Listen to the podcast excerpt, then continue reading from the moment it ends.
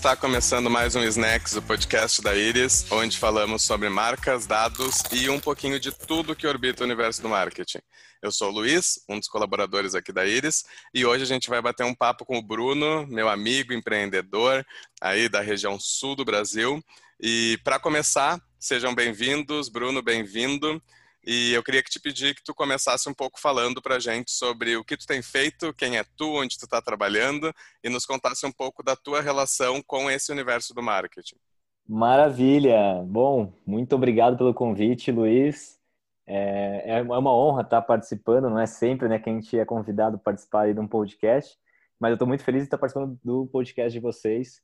É, a gente se conheceu né, através da nossa aceleradora, e tu foi uma pessoa muito especial aí que cruzou minha vida, então, cara, muito obrigado pelo convite. Posso igualmente, contar, então... igualmente. Vamos, vamos conhecer um pouco aí da história das empresas, então. Começa Legal. nos contando um pouco aí. Vou me apresentar rapidamente é, e depois contar um pouco da história da Bicom. Meu nome é Bruno, eu sou de Joinville, eu tenho 30 anos, é, me formei em administração, fiz uma pós em marketing e o marketing sempre foi uma coisa que me apaixonou, né? E eu sempre tive uma paixão muito grande. E eu entrei nesse mundo de tecnologia através de um convite de um amigo meu, que na época morou no Vale do Silício, voltou para o Brasil e falou assim, cara, precisamos empreender. E aí eu fui com ele é, e mais um outro amigo nosso, o terceiro sócio, que é o Felipe, e a gente começou uma startup que na época é, chamava N-Day, e depois de um ano a gente praticamente, né, sem ganhar nada, tinha, tinha, acho que na época uns 30 clientes, mas ninguém pagava nada, e a gente decidiu é, pivotar e começar um outro negócio. Só que dessa vez a gente foi para um Startup Weekend e teve todo um, acolhimento e uma ajuda, né? toda uma metodologia para realmente começar um negócio. Né? E foi ali que realmente a chave virou e a gente começou o que hoje é a Bicom. É, a Bicom é uma plataforma de marketing para micro e pequenas empresas é, ajudarem né, a melhorar o relacionamento com seus clientes através do Wi-Fi. A gente usa o, o Wi-Fi para poder identificar os clientes que frequentam esse estabelecimento e fazer uma série de automações para melhorar o relacionamento, para aumentar o retorno e né, aumentar a satisfação dos clientes. Muito top, Bruno. E agora tu falou um pouquinho sobre pivotar e sobre a tua startup. Então, uhum. vamos começar explicando para o pessoal um pouco é, o que é a startup, né? Acho que tem muito dessa confusão nesse mercado ainda. Então, vamos dar uma geral, assim, do que é a startup. E eu queria que tu me contasse, é, no teu papel de marketing hoje, na tua startup, é, tu falou um pouco sobre pivotar. Eu queria entender, na tua opinião, como que o marketing interfere nesse processo de pivotagem, que é crucial e normal né, para uma startup. É, qual é o papel do marketing, do profissional do marketing neste processo de pivotar? Legal. É, ao longo dessa minha jornada aí, que são mais de quatro anos já com startups, é, o que a gente mais faz é pivotar. E pivotar é você mudar, né, e, e mudar às vezes o rumo né, da tua empresa e a gente faz isso porque a gente testa muito, né?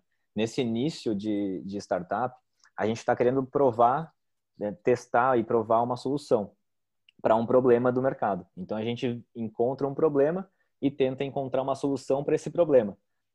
Mas até a gente realmente conseguir resolver esse problema e que os clientes realmente é, consigam enxergar valor no teu produto, na tua solução, a gente vai testando várias hipóteses. E aí nessa hora que a gente vai pivotando né, mudando né, o, nosso, o nosso produto e o nosso modelo de negócio até que a gente consiga realmente encontrar aquilo que né, atenda aí os nossos clientes e realmente resolva um problema. E dá para pivotar sem tu entender teus clientes, sem tu ter acesso aos dados sobre esses clientes. Uh, hoje aqui na Iris a gente trabalha com uma plataforma né, que ajuda as marcas a organizar esses dados e a se comunicar com os clientes de forma mais segmentada. E a gente ouve bastante uh, das marcas essa questão, né? Eu preciso me transformar digitalmente, eu preciso uh, pivotar o meu negócio, testar novos modelos. E a pergunta é sempre essa: tu tem os dados? Né? Como tu está usando esses dados? Como que tu está conduzindo esse processo de lançar novos produtos, etc. Como que vocês fazem isso hoje na Bicom? Legal. É, vou contar um pouco de como que a gente fazia né, é, no passado, porque a gente não tinha ainda muitos dados. Então a gente praticamente a gente visitava o cliente, ficava próximo do cliente para entender qual que era realmente a dor dele e tentar pegar essas informações de forma muito é, vai era mais na observação né então a gente observava muito o cliente para daí sim tomar uma decisão agora não né agora com a Bicom já presente em mais de em 400 cidades no Brasil inteiro a gente tem né, é, clientes como bares, restaurantes, clínicas, salões de beleza, shopping, igrejas. Cara, é um universo gigantesco de clientes e não dá mais para a gente visitar todo mundo. Então a gente usa muito né, os dados. Então a gente tem né, nossas métricas né, para saber é, como que o cliente está usando a ferramenta e como também está sendo a experiência é, dos clientes dos nossos clientes, né? Então a gente faz toda uma análise dos dados para tomar decisão aí na, na Bicom hoje em dia. Nossa, muito legal. Uh, e eu vou te trazer duas máximas agora, que tu uhum. falando, assim, me veio, que a gente escuta bastante, que é a mudança do desenvolver para o cliente, para esse novo conceito de desenvolver com o cliente. Então, qual que tu utiliza aí, qual a tua opinião e o que que tu recomenda pensando nessa mudança de conceitos para essas marcas que eventualmente não nasceram digitais, né? Teu, a maior parte dos teus clientes são marcas que não nasceram digitais, né? É, muitas com, com sede física, com lojas físicas, etc. É, como que tu recomenda para o pessoal assim? Tem que tem que mudar, tem que se transformar em, em, no digital, no novo, mas como fazer essa mudança do desenvolver para o cliente, migrando para o desenvolver com o cliente? Olha, é, eu confesso para ti que já tentei né, empreender fazendo para o cliente. Então a gente tinha uma ideia de como que o produto tinha que ser, porque a gente fala assim, não, cara, o nosso cliente ele precisa disso. E aí a gente quebrou um pouco a cara, porque a gente não, não tinha um feedback do cliente sincero, né? É, para realmente saber se essa, esse produto estava resolvendo a dor dele. A gente só foi realmente encontrar e transformar o nosso produto para ajudar o nosso cliente quando a gente vestiu o sapato, né? Ou, enfim, a gente foi viver a dor do cliente e aí construiu o produto junto com o cliente, tá?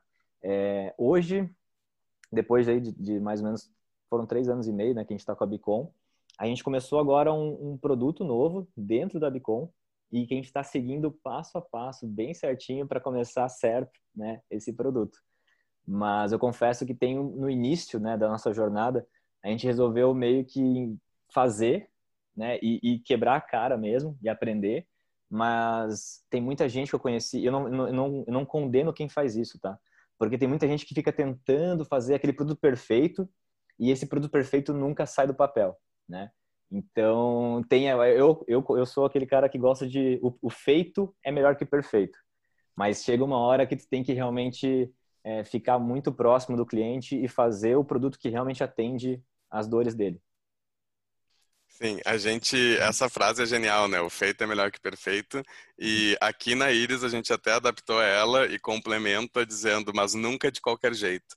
Então é entregar a solução que o mercado quer, que o cliente precisa, de forma simples e rápida, né? Mas não é de qualquer jeito, né? Sempre é, com cuidado e fazendo bem feito o mínimo que tu está entregando para esse cliente, né?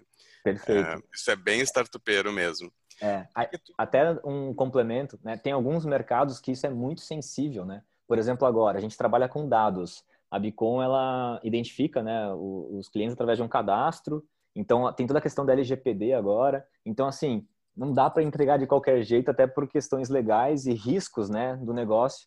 Então, é, é, sempre a gente tem que medir essa questão do risco para não sair fazendo de qualquer jeito um produto e depois né, ter, receber aí algum processo ou ter algum ônus aí muito grande.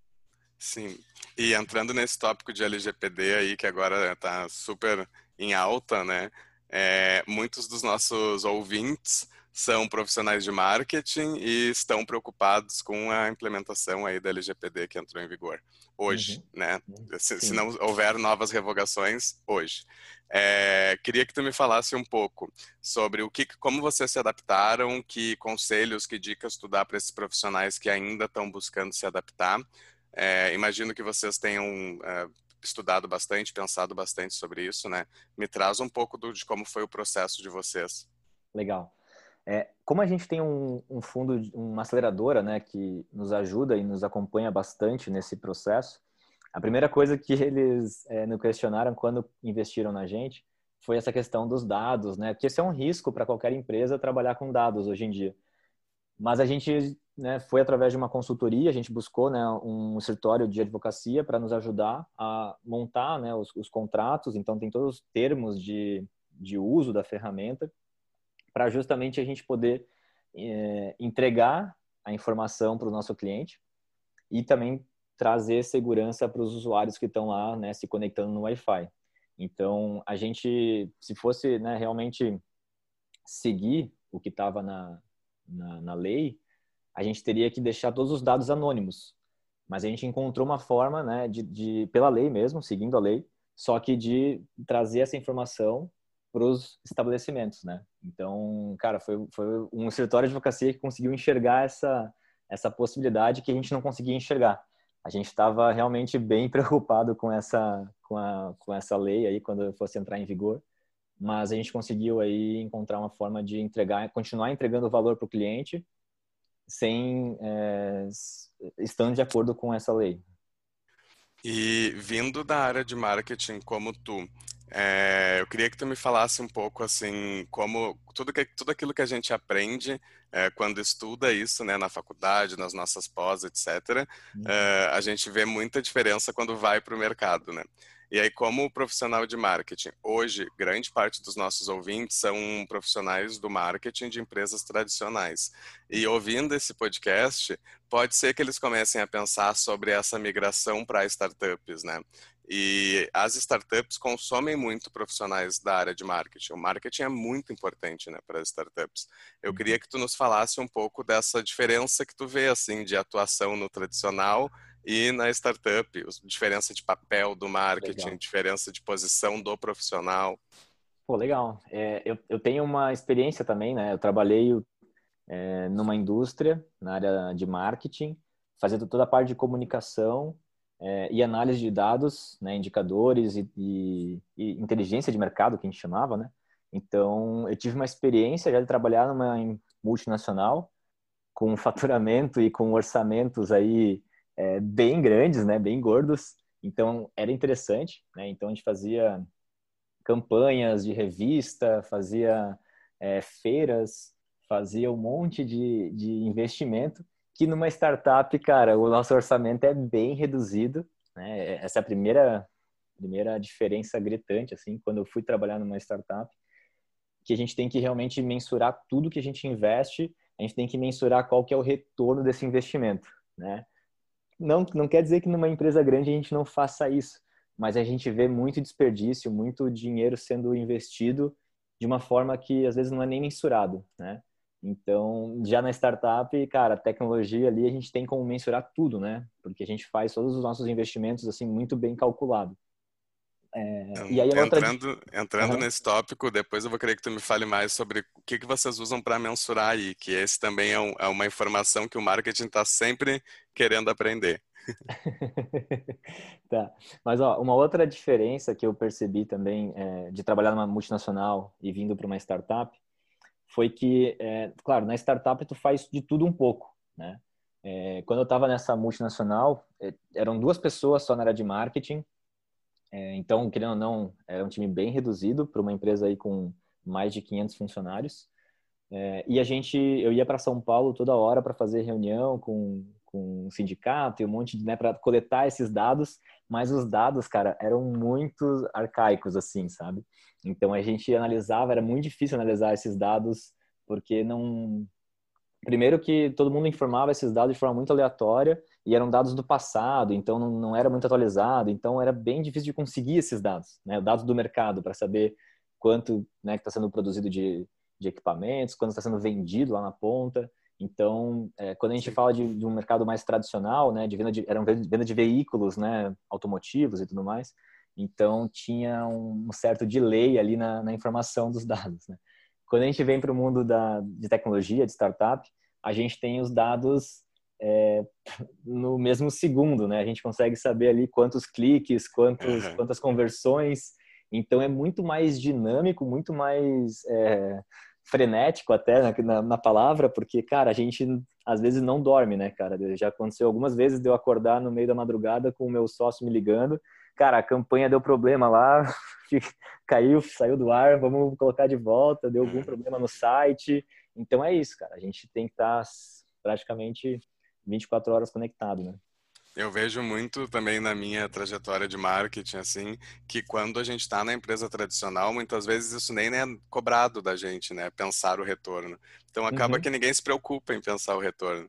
Já na startup, como os recursos são escassos, é, uhum. todo mundo está cobrando pelo retorno, então o marketing acaba trabalhando muito mais para é. conseguir é. gerar esses relatórios e ter essas análises, né? Perfeito, perfeito. Hoje, o que que tu enxerga como os principais desafios do marketing em startups? Olha, é, a gente tem vários estágios, né? Eu acho que a gente tem que separar a startup em vários estágios. É, se pegar uma startup que está começando no early stage ali, é, o desafio de marketing dela é provar o valor, né? Provar que realmente a solução dela resolve uma dor, resolve um problema. Então, basicamente, eles têm que conseguir estar muito próximo do cliente deles. O marketing tem que ser um marketing mais é, para realmente identificar essa dor e identificar que o cliente está sendo resolvido, né? A gente consegue resolver esse, esse problema com a nossa solução. Quando a gente avança um pouco mais e pega uma startup um pouco mais madura, a gente já vai um pouco mais para indicadores daí. Então, de performance, né? Então, a gente vai olhar o quê? Cara, como é que está o CAC, como é que está o LTV, essa relação né, de custo de aquisição de cliente para também quanto que ele está me dando de retorno né, ao longo da sua vida. Então é muito mais para saber se esse negócio vai me trazer um retorno ou não, né? E uhum. aí isso vai ser importante para quê? Para buscar investimento, para buscar é, crescimento, né, de mercado, enfim. E aí quando tu pega uma startup um pouco mais madura, eu aí aí é suposição, porque eu não cheguei lá ainda, cara. Eu tô nessa fase aí. eu tô nessa fase é, de buscar investimento, né? A gente está numa fase de tração. É, está muito interessante, né? Porque a gente está conseguindo crescer mesmo nessa pandemia. E, e cara, é, isso está sendo um desafio muito grande para a gente, né? Que é uma, é uma solução de Wi-Fi para pequenos negócios e que nessa pandemia muitos dos nossos clientes ficaram em lockdown, ficaram com negócios fechados e ainda estão, né, sofrendo bastante por conta dessa pandemia. Mas a gente está voltando a crescer e, cara, estou bem, bem empolgado aí com o que vai vir é, para os próximos meses.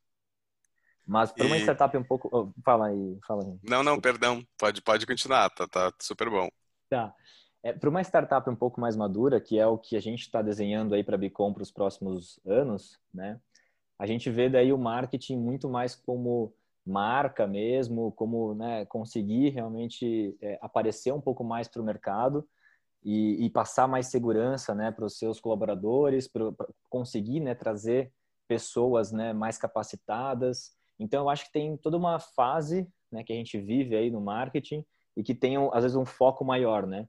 Então, a gente né, tá com 15 pessoas na equipe. Né? Quando a gente tiver que precisar, né, quando a gente precisar contratar 50 pessoas em um mês, cara, eu vou precisar passar para o mercado uma imagem de que a gente é um, né, uma startup foda e que é uma, né, tipo, venha trabalhar com a gente e tal. Então, eu acho que são desafios e que a gente percebe muito bem, assim, tipo, o momento certo de você investir em cada um desses, desses momentos. Bom, e agora para a gente ir finalizando aí na, no penúltimo tópico, eu queria que tu uhum. deixasse para o pessoal umas duas ou três dicas que tu daria assim para quem está para o marketing que está começando a entrar nesse universo de startup, então de repente as startups menores, uh, que dicas que tu deixa para eles, já que tu já está aí numa fase mais intermediária para avançado? Uhum. Bom, eu, eu sou da área de marketing, né? Então, é, o que eu posso dizer para vocês, vocês têm que decidir onde é que vocês querem trabalhar primeiro, né? Porque vocês vão querer aprender. Se vocês querem aprender, vão para uma startup um pouco mais é, média ali, né? Não, não tão inicial, tá? Que você possa fazer um pouco de tudo, mas que já é uma startup que tem alguns processos já desenhados, que já está um pouco mais madura, que ela vai poder te ensinar muita coisa, tá? Então aí é uma startup que tem aí seus 15 a 50 funcionários, mais ou menos. Né? Eu acho que é um número bem ok, assim que tu vai entrar e tu vai conseguir aprender bastante coisa nesse ambiente de startup.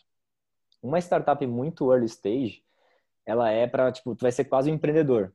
Tu não vai ser um profissional de marketing. Tu vai ter que fazer de tudo um pouco. Então, cara, vai ser bem é, desgastante, assim, na questão de, de, de, trabalho, porque tu vai fazer toda a parte de comunicação, anúncios, site e também, né, é, ajudar um pouco na conversão ali, enfim. Então, tu não vai ter só uma função na, na empresa. É, então, é um momento onde você já está buscando o quê? Cara, eu quero empreender, eu quero poder talvez ganhar um percentual de, dessa empresa. Então, você está apostando um pouco do, né, desse trabalho para... ser um CMO no futuro, né? É, então é um, é um investimento teu aí para tua carreira, entendeu? Para você né, ter um, uma carreira aí grande.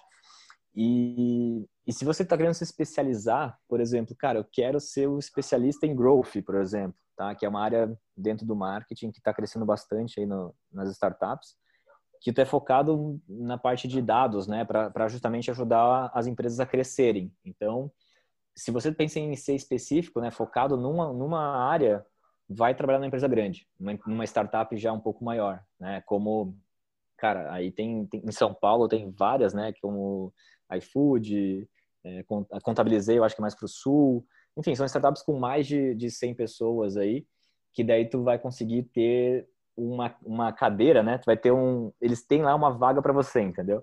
Agora, uma startup pequena não tem uma vaga para um profissional de growth, por exemplo. Né? Tu vai fazer growth Sim. e mais um monte de coisa, entendeu? Sim.